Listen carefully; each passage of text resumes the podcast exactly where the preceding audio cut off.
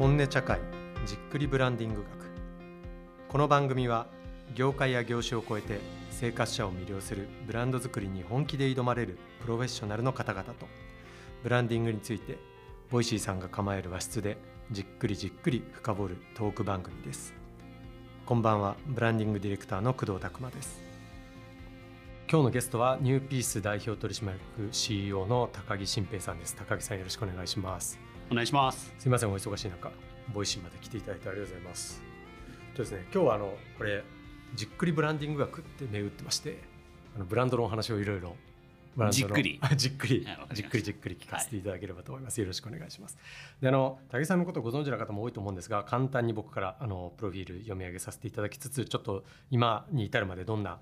道だったかみたいなことを振り返らせていただければと思うんですけど高木さんは、まあ、大学卒業後博報堂に入社されて箱戸入社して何年ぐらいいらっしゃ1年1年ちょいちょい。1年ちょいいらっしゃって、はい、でそこから独立されてニューピース今に至る会社を創業されてます。で未来志向のブランディング方法論ということでビジョニングを提唱されてスタートアップを中心にこれまで数多くのブランドの非連続成長に関わっていらっしゃると。もう本当いろんな会社さんもうホームページにも並べられていらっしゃいますけどいろんな企業さんのまあ、いわゆる広告もあれば全然広告的アプローチじゃないものもたくさんあるっていうような、そうですね。いわゆるコーポレートブランディングとか、うん、本当にそのなんか商品の、まあ、広告のもうちょっと手前のブラ,、ブランド作りみたいなところに関わることが多いかもしれないですね。卓球とかもされてました。卓球もあの 日本代表と、うん、まあ、そのそのメーカーの卓球のイメージを変えるっていうのを7年ぐらいずっとやらせてもらいました、あ7年なんですね、はい、もうすっかり景色変わってますもんね。そうですね。だいぶはい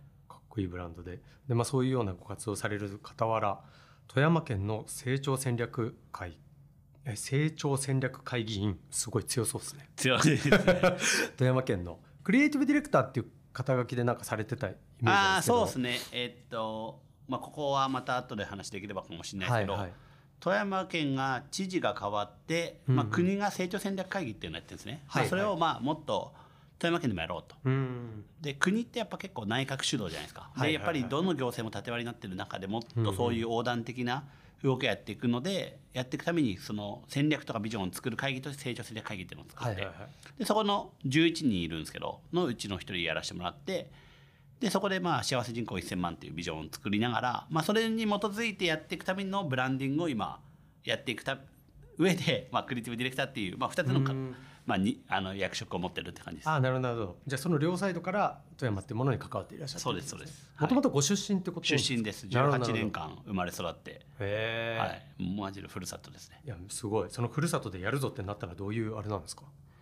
えー、っとそうですね。まあまあ、どっかでもちろん人生関わりたいなと思ったんですけど、やっぱり地方ってなかなか入り方は難しいというか、はいはい、まあ、ヒエラルキーがもう出来上がってるじゃないですか。はいはいでまあ、僕なんて若造が行ってもなかなか難しいなと思ったりしたんですけど、まあ、たまたま高校の先輩でラックスルの松本さんがいて、でえー、っとでそういう話なんかなんかやりたいねみたいな話をしてる中でたまたまコロナがあってあなるほど、ね、でむちゃむちゃ病院でクラスターが起きてて東京に次ぐ2番目のあの感染率になったんですよ。あそんな時期があったんですか。でもう病院の人たちが記者会見泣いてるみたいな、はいはい、大変すぎてみたいな感じの状況があった中であのなんかできないかっていうので寄付を立ち上げたんですね。クラウドファンディングで。はいはい、でそれで、まあ、直接寄付とかも含めて、まあ、結局1億円ぐらい集まって。で富山のその今富山にいる人だけじゃなくて富山出身の人たちってみんななんかマイナーだからかあんま東京で出会うことないんですけど、言わ言ってないだけで説もあるんですけど僕も言ってなかったんで。なんですけど、まあ、それですごい集まってあめっちゃ人いるなと。でそれですごい感謝されて会っていくとちょうど富山がその県知事選挙とかあったりとかして変わろうとしててでそのタイミングであの、まあ、いろいろ提案したら本当になんかそれがどんどん通ってでそれで関わるようになったって感じです。えー、面白いありがとうございます。はい、最近でしたから、この23年です。そういうことなんですね。はい、面白いだからいわゆるザ企業のお手伝いっていうところもあれば、はい、まあそういう形で富山に関われたりとか、あとワンキャリアの社外取締役とそういう立場もある。ワンキャリアはその加工堂を辞めて。あと僕はシェアハウス作って3年ぐらい ニートニート時代みたいなの過ごしたんですけど、その時に実は創業関わってるんですよ。うんうんでワンキャリア代表の宮下ってやつに、まあ、僕が一人で1年で会社辞めるのあれだから辞めろっつって、はいはいはい、で居候したんですよ宮下の家に、えー、家がなくて。シェアハウスなるほど。でずっと居候してて、はいはい、もうやめようよ会社なんてとかずっと言ってたら、あいつが先に辞めたんですけど、はいはい、で最初案件立ち上げをまあ1年ぐらいかな、まあ、やってたんですけど、まあ、その後僕なんかシェアハウスの活動が忙しくなっちゃって。で人材ビジネスって立ち上げるの根気いるんで。でそれで宮下がまあじわじわやっていく中でまたサービスがのその後伸びて数年後、まあ、伸びていったタイミングで、まあ、普通にニューピースにこう発注してくれて、うん、でそこから関わってあそういう経緯なんですか？株主にもなってもう一回改めて。で上場して。まあ、上場までの3年前ぐらいから、まあ、社外取締役にもなって、うんうん、まあ、今もまあやってると、えー、面白い、はい、だからもう昔のもうずっとある種の相方みたいなあそういうことなんですね。感じですね。すごい。だからもう基本的にあれですね。関われてるものがすごい長く続くものが、ね、10年ぐらいかかってるようなのが多いかもしれない、えー、本当にもう高木さんもともと博報堂であのちょうど僕も年齢も近くてちょちょっと上の先輩っていう形なんですけど本当になんかいろんなあのクリエイターの方いますけどあの新平さんは本当さっきおっしゃってた卒業後のその3年間の夜ヒルズの活動だったりとかようなことで本当にあの関係されてる方が多岐にわたるというか。そうですね。まああのキャンパイの家入さんとか、はいはいはい、もうその時でやってずっと今も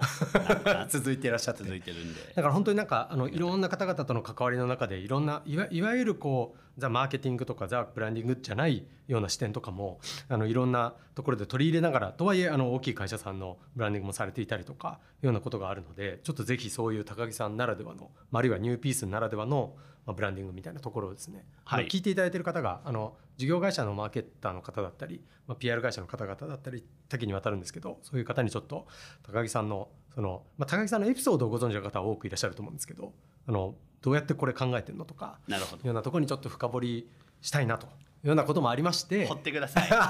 らないとなかなか出てこない。で掘るのにどうしようかというようなことでですね、はい、この番組はですねちょっとまあ普通にストレートトークでこうエピソードトーク聞くとどうしてもこう今までまあ、メディア出られてる方であれば、まあ、こうお箱のエピソードみたいなものがですね出てきて語りがちでね、はい、そこに終始しちゃうなというのを崩したいぞということであの私のブランド作りの教科書3選とい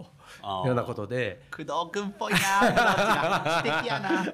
俺こういう知的なアイディアで出てくる人間だいやいや何を考えてらっしゃるんですかと。でそれにどんな影響を与えた本があるんですかみたいなことから、ちょっとお話を伺えればなと思ってまして今日も素敵なあの3冊をですね、お持ちいただいております。はい、あのしめさんご紹介いただいてもいいですか？はい。わかりました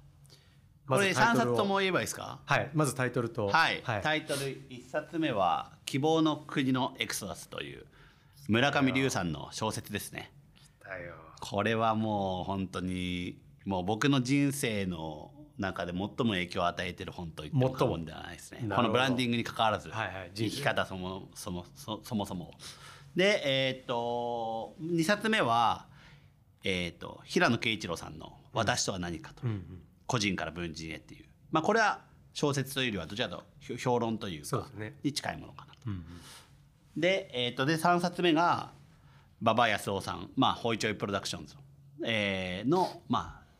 エンタメの夜明けディズニーランドが日本に来たというそのこれは実話をもとにした、まあ、ノンフィクション小説というか、まあそんな感じのものになってます。いや来ましたね。エンタメの夜明けとかもう本当僕電通だったんでもともとイケてる先輩はみんな進めるみたいな。ああこれまあ電通の 人のあの戦後の電通の人の話なんで。そうですね。はい。ありがとうございます。じゃあちょっとその3冊をですねあの掘らせていただきながらお話を伺えればと思うんですけど順番どういう順番がいいですか？希望の国のエクサス私とは何かエンタメの順番でいきたいです。わかりました。じゃあちょっとまずその村上龍。はい。村上龍が高木新平にとって何なのかっていう話をですね。あのこれもあのさっきおっしゃっていただいたみたいに別にブランディングに閉じる必要は全くなくて、はいはい、どんな影響かっていうのを教えていただければと思うんですが。まあ、工藤さんはまあ偏見だけど村上春樹派ですもんね。その偏見の通りなんです。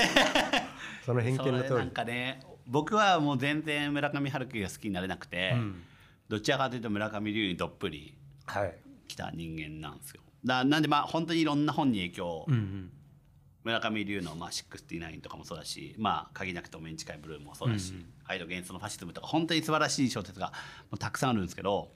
まあ、その中でもやっぱこの「希望の国のエクソス」っていうのは本当にえっ、ー、ともう全員に絶対人生生きてるんであれば一冊は読んでほしい、一回は読んでほしいなと。いう本です。でいつ出会ってるんですか？これは僕が出会ったのはえー、っとまあ大学1年とかだと思いますね。なるほどなるほどまあ、2000それで2006年なんですけど、まあ、これ本自体は2002年ぐらい書かれ、書き終わってる話です。でこれはまあちょっと概要うまくちょっと説明できないかもしれないですけど、はい、まあ、めちゃめちゃ簡単に言うとその閉塞感のある日本社会、まあ、いわゆる失われた、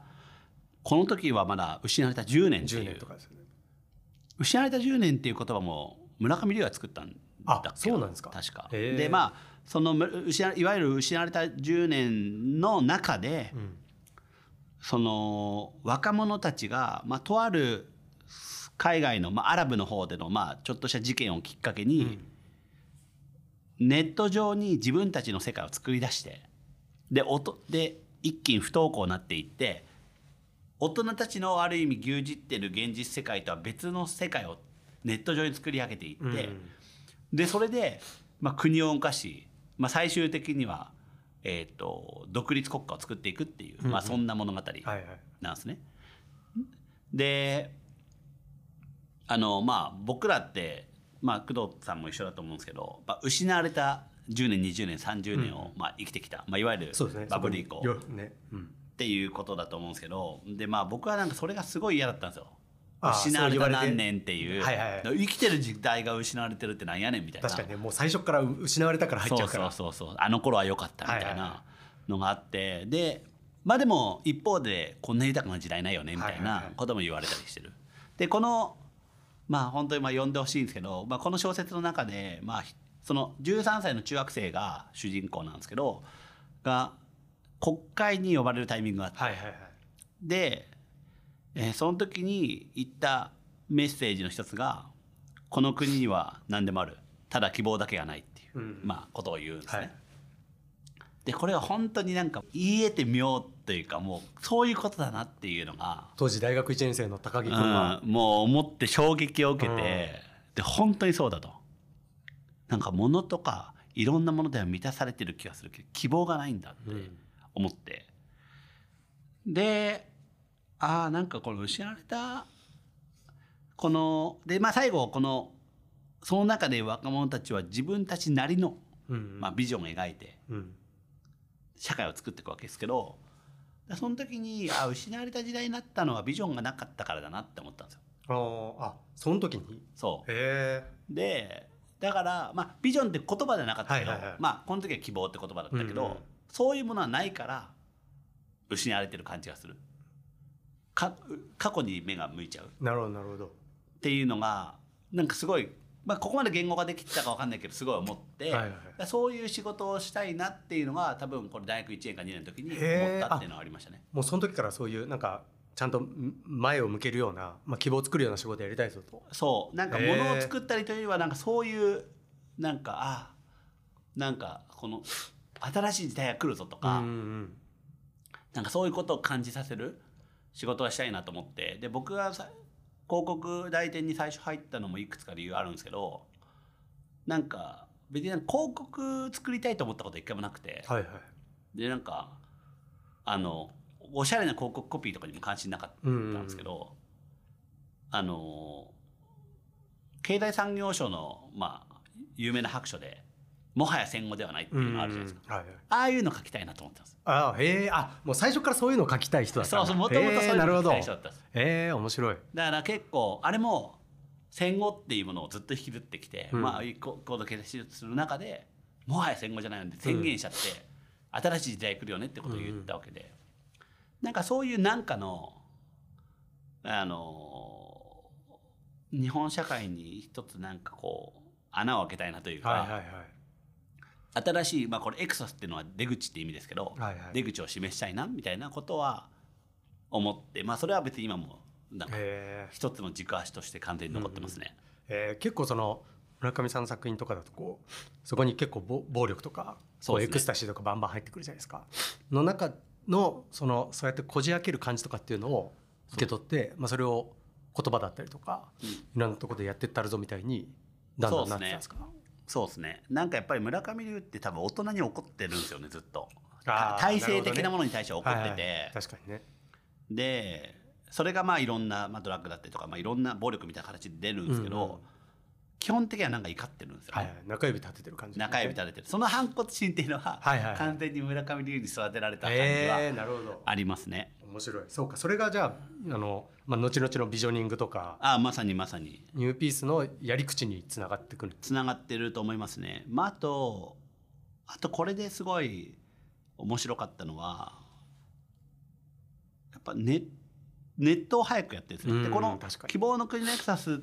ス」をどう作ったかっていう「希望の国のエクソダス取材ノート」って本があるんですよ。へえ面白そう。で当時2000年ぐらいだと思うんですけどその川崎の少年たちに話聞いたりとか中学生とかに話聞いたりとか、あとネットのことはあの元 MIT のあの伊藤浄一さんとかに聞いで。ででこの2000年とかだからまだ日本だとまだ SNS とかもない時代にまさにそういうこと今読んでもほぼこれ SNS で起きてることだみたいなことを言ってて。でその時に僕はなんかあ別レイヤーの世界って作れるんだなって思ったんですよ。へなるほど。なんかこの彼らは完全にもう今大人たちが認識している世界、まあ、今 SNS ってもうそれが当たり前になってるけど、当時は衝撃的で、はいはいはい、この Web3 とかじゃないけど、うん、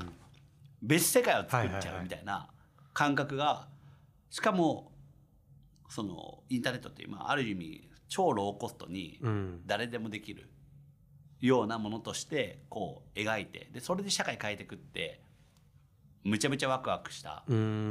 記憶がありますね。へそうか。それがあのそれこそ夜ヒルズだったりとか周りにいらっしゃった起業家の皆さんってこうピュアにこうインターネットで全てオープンになってってそうです、ね、みんな変わっていくっていうあのポポジティブインターネット世代なそうですね。ていうか？まあ理想の世界別で作っちゃえみたいな感じです社会変えるというよりは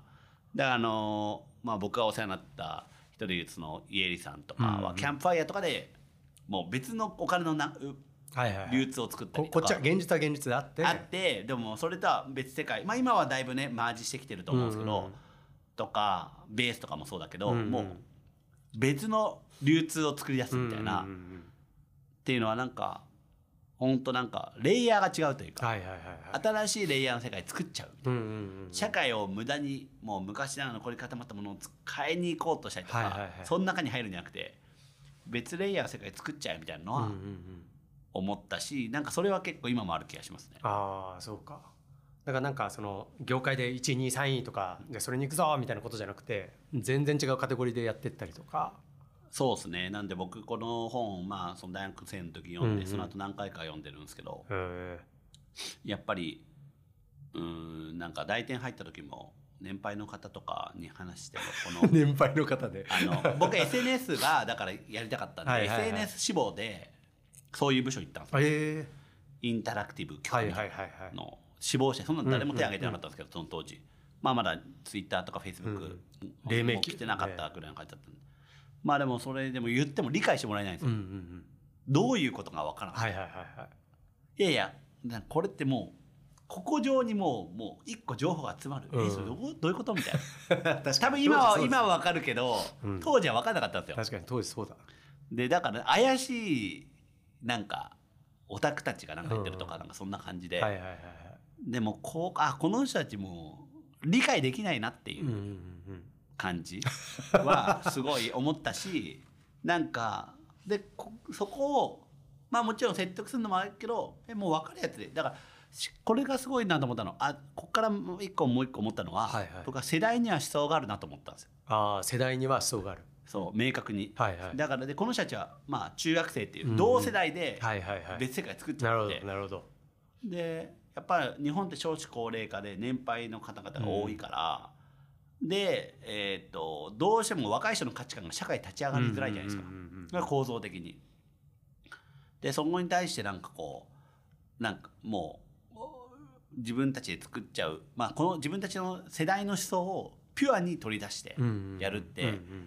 いいなってすごい思ってる感じは今もあるかもしれないそうか。だからそこで集まってくるそのコミュニティとかそういうものが持つ力みたいな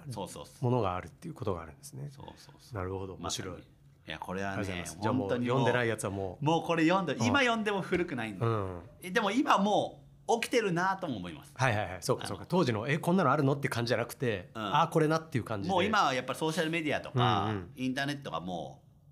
う完全に実社会と同じぐらいのインパクトをもたらしちゃってるんで、うんうんうん、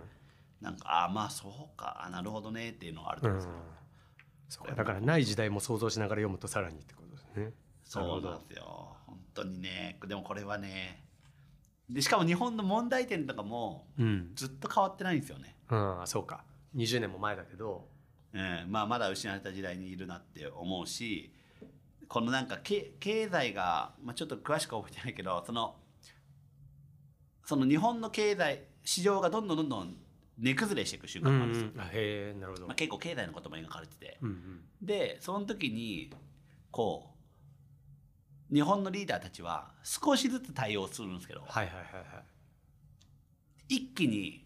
損切りも含めてガンって舵切らないと本当はダメなんだけど、うんうんうん、少しずつ対応して全部こう今あるみたいなのとか。もうめっちゃあるあるあるやなみたいなこととか。既視感半端じゃないんだ。既視感半端ない。なるほど。そういうのとかもね面白いです。面白い。読みます。ありがとうございます。続きましては、はい、平野啓一郎さんの私とは何か。はい私とは何かはこれはあのまあ副題にもある、うん、まあ、個人から文人へっていうことが書かれてるんですけど、まあ、文人っていうのを、まあ、ちょっと聞いたことあるかだからどれぐらいいらっしゃるか分かんないですけど、まあ、個人っていうのはまあインディビジュアルで、うん、つまりインは否定語でデバイドできないっていうまあインあの究極に分けられない対象単位が個人だっていうのに対して文人っていうのはディビジュアル、うん、まああの分けれるっていうことを言ってて、まあ、つまり個人の考え方っていうもの自体をもう一回見つめ直そうという、うん、まあ、そういうあの挑戦的な本ですね。うんうん。でまあももともとディビジュアルはあの、まあ、僕もなんか結構思想系も好きだったんであの、まあ、哲学者の話とかでもまあ読んではいたんですけど、ね、まあ、めちゃめちゃそれを分かりやすく書いてるっていう本で、まあ、これも2011年か2年ぐらいに書かれてる、確か本で。あのあなんかこのなんかさっきはこの希望の国のエクサさん日本社会みたいなのに対して、こっちは日本人とは何かみたいなことをなんか僕の中では結構腹落ちさせてくれたなっていう感じがありますね。なんかに僕ずっと日本人って個人っていう概念が浸透してないうんなるほど。民族だと思ったんですよ。はいはいはいはい、でこれちなみにこの周辺で僕同じ時期読んでたのは「世間と空気」とか、はいはいはいはい、空気の研究とか、まあ、その辺とかも一緒に読んでたんですけどあのまあ、この文人でのは何かっていうと個人っていうのは確固たるいわゆるアイデンティティがあって